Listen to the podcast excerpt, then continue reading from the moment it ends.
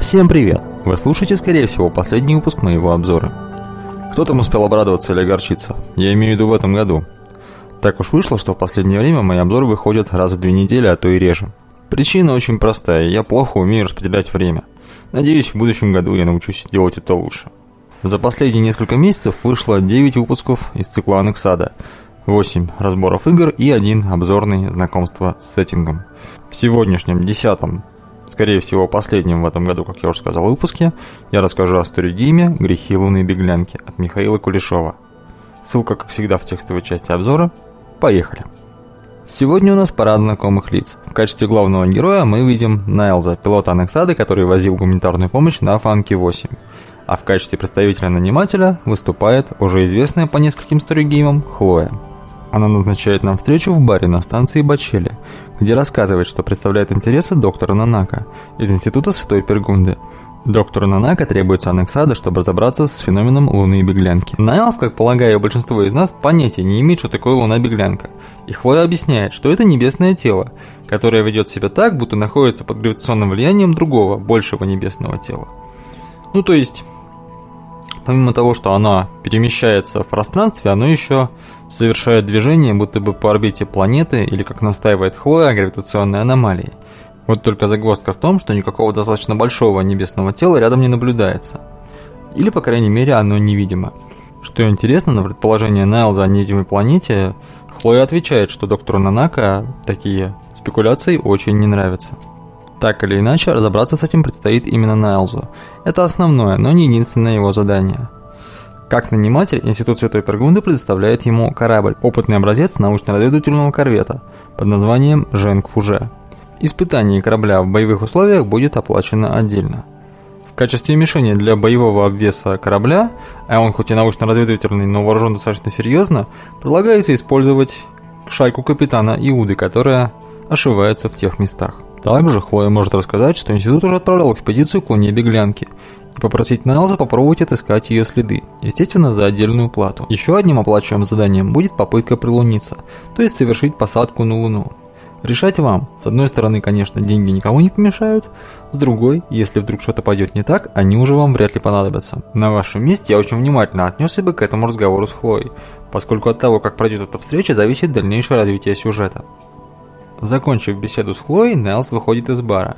Дальше события могут развиваться по-разному, в зависимости от того, как герой себя вел и какие выборы делал, но так или иначе он попадает в свой гостиничный номер, где может либо завалиться спать, либо попытаться перепрограммировать Татьяну, голосового ассистента, знакомого нам по истории с Фанки 8, чтобы впоследствии поставить ее на Женквуже, либо изучить документацию Женквуже, чтобы узнать о корабле побольше. Также можно пройти симуляцию космического боя, чтобы впоследствии более эффективно использовать вооружение корабля. Как и в прошлый раз, выбор важный. Например, если вы не станете тратить время на подготовку Татьяны, то в полете вы будете общаться с интеллигентным, вежливым, но, как по мне, излишне религиозным искусственным интеллектом Дмитрием. Хотя и в этом тоже есть свои плюсы. Он гораздо больше посвящен в секреты Института Святой Пергунды. Правда, откроет он их вам или нет, зависит уже от вас. На этом события ночи не заканчиваются, и Неллу предстоит еще один выбор перед вылетом, но о нем я говорить не буду.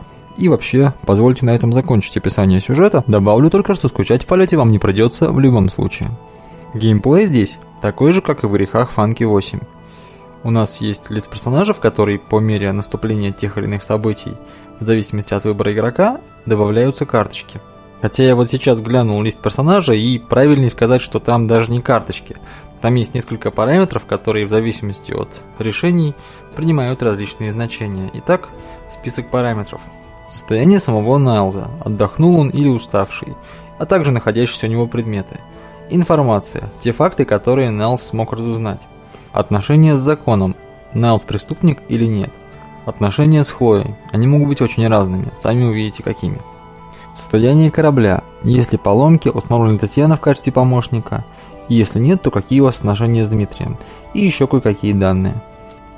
Статус пропавшей экспедиции, если вы о ней знаете. Удалось ли вам спасти ученых, если да, то каким образом. И последний параметр – это состояние вашего банковского счета. Впрочем, я думаю, опытные Нексада со мной бы поспорили. Для них состояние банковского счета, если не первый параметр, то один из первых точно. Хотя, наверное, не только для них. Перейду к своим впечатлениям, и, честно говоря, они у меня смешанные. И я сейчас в первую очередь имею в виду сюжет, как, впрочем, и почти всегда в сторигеймах. В технической стороне у меня только одна маленькая претензия, точнее, даже скорее бакрепорт. В одном параграфе из-за опечатки Налс внезапно поменял пол. Номер параграфа сейчас не помню, укажу в комментариях к э, обзору, а лучше, наверное, даже написать на сайте Questbook, чтобы автор точно увидел. Теперь, что касается сюжета. Мне очень понравилось, как автор развил персонажа Хлою. Она и раньше была интересной, но здесь раскрылась немного с другой стороны. Мы увидели не только посредника с интересными необычными связями, но и личность со своим характером, устремлениями и интересами, которые крутятся отнюдь не только вокруг главного героя. Впрочем, это было ясно и раньше, хотя и сейчас, я думаю, мы увидели только одну из ее граней, вершину айсберга. Надеюсь, в цикле она еще появится, и мы познакомимся с ней поближе. Я вот сейчас подумал, что было бы здорово, если бы была игра, посвященная исключительно ей, может быть, не в качестве главного героя, но в качестве основного работодателя, а не посредника.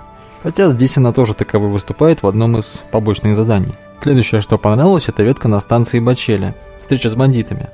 Жалко, что он такая короткая. Выбор там, конечно, есть, и он даже очень значимый, но мне было бы интересно узнать, что случилось со спасенным парнем. Да и немножко больше вариативности во время стычки не помешали бы. Собственно, в этом и состоит основная моя претензия. Хотелось бы видеть более зримые последствия своих действий. Что здесь, что в случае со спасенными учеными, мы просто знаем, что что-то сделали. Но самый главный момент это, конечно, луна-беглянка.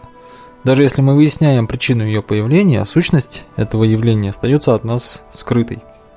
Ну как скрытой? Если у нас на борту есть Дмитрий, он кое-что расскажет. А если вспомнить профиль Института Святой Пергунды, то вполне можно предположить, что это за сущность. Но тогда хотелось бы знать о ней чуть больше. То же самое можно сказать о захвате частей вражеских кораблей. Я, черт возьми, хочу знать, кто это был.